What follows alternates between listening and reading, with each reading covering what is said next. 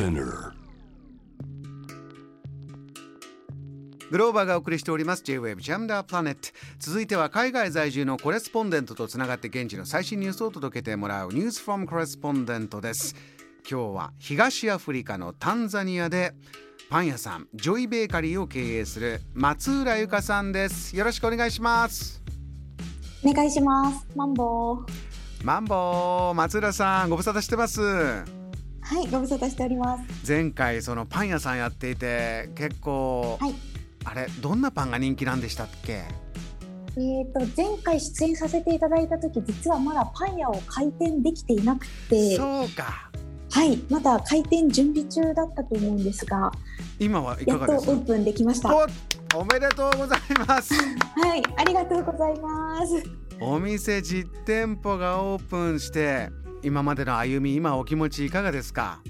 いやーもう感無量ですね。いろんな人に買いに来ていただけて大変嬉しいです。どうですか？ご自分の作ったパン喜んでもらってるこんなパンあんなパンいろいろあると思うんですけど特に好評なものあります、はい。特に好評なのは日本のカレーパンとアンパンが人気です。カレーはいわゆる日本のカレーですか中は？はい、そうです。あそうなんだ、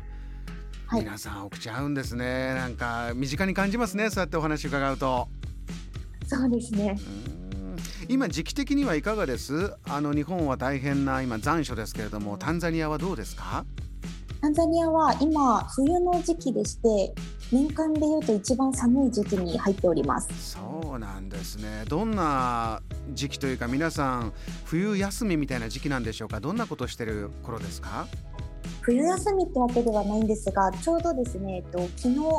8月8日が、えっと、ナネナネと言いましてナネナネっていうのはあのスワヒリ語で8数字の8月8日っていう意味なんですけれども、あの農業の日なんですよ。うでタンザニアは農業大国なんですが、まあ、豊作を祈願するための日ということで祝日でした。はあご家族集まったり帰省したりとか、はそういうことですか？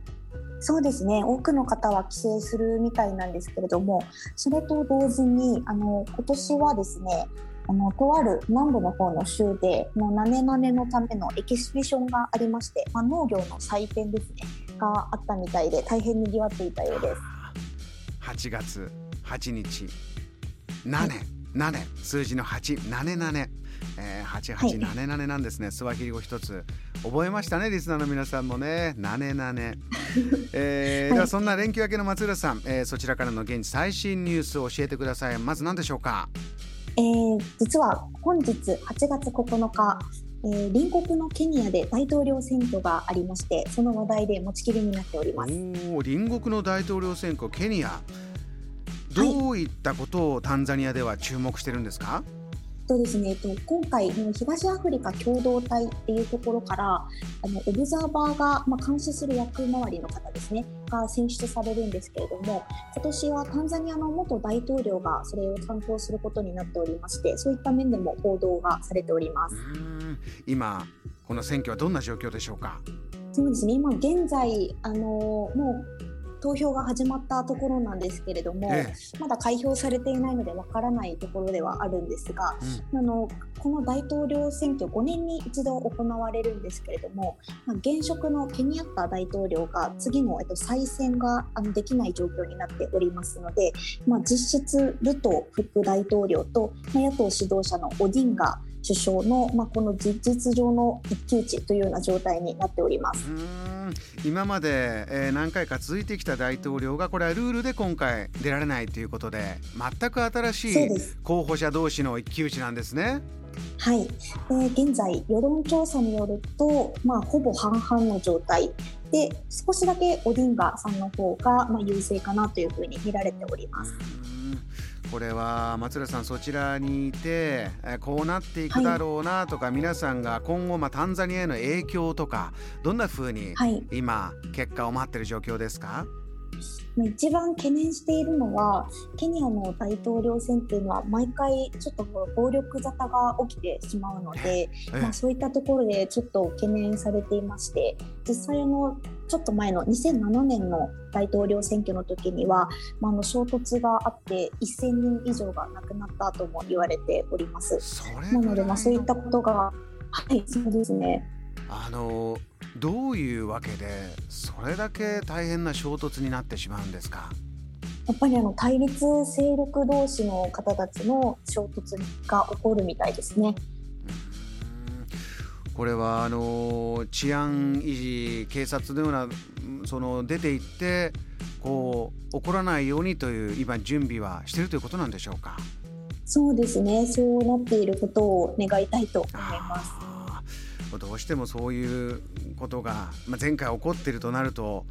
タンザニアとしても、はいそちらの影響なんですね。選挙結果もそうだけども結果が出たことで暴動が起きて、はい、タンザニアには、ね、例えばどんな影響が出てくるという予測なんですか？タンザニアの方にはですね実はこの暴動がまあ毎回起きてしまうのでそれによってまあ交通網が全く機能しなくなってしまうっていうことがあるんですが、まあ、現在あのケニアのモンバーサ港というところからですねあの東アフリカの他の内陸の国に向かって、まあ、の物流があるんですけれども、まあ、その要衝が全く機能しなくなってしまうので、まあ、その代わりをタンザニアのダルエスサラーム港が担うっていうので、まあ、そのために2ヶ月ぐらい前から荷物の受け入れ量がかなり増えておりまして、うん、あの特需経済といいますかタンザニアはそれであの少しばかり潤っているというようなニュースが流れております。そうなんですね。松浦さんあのケニアの大統領選挙の中で、はい、こう特徴のようなものというか、はい、気になることというのもあります？えっと、SNS が今回禁止、まあ、閲覧ブロックされるのではないかというのが少しばかりあの懸念点として上がっておりまして、実はあのアフリカの他の国ではよくあることなんですけれども、まあ、独裁が続いていた国であるとか、まあ、実は2020年のタンザニアでの大統領選挙でもあったんですが、まあ、あの Facebook や Instagram、Twitter など、まあ、こういった主要なメディアが全部閲覧禁止になるっていう事態が発生するんですね。で今回、ケニアの大統領選前にあのメタの方から、まあ、その忠告がありましてあのブロックするような行為はしないようにっていうふうに言われておりましてケニア政府は、まあ、それに対してあのそういった行為はするつもりはないというふうに声明を出していたんですけれども、まあ、今のところ見てる限りはブロックされていないみたいですね。あの本国アメリカでもこういった SNS がこう選挙に対して、はい、えー、あまりいい影響がないんではないかというのはありますけれども、そういったところも一つ注目なんですね。はい、そうですねうん結果が出てくるのがあとどれぐらい先になりますかね。えっと、それが詳しい詳細がわからないんですけれどもおそらく翌日になるので、まあ、20時間後ぐらいでしょうか。はい、えー、わかりました。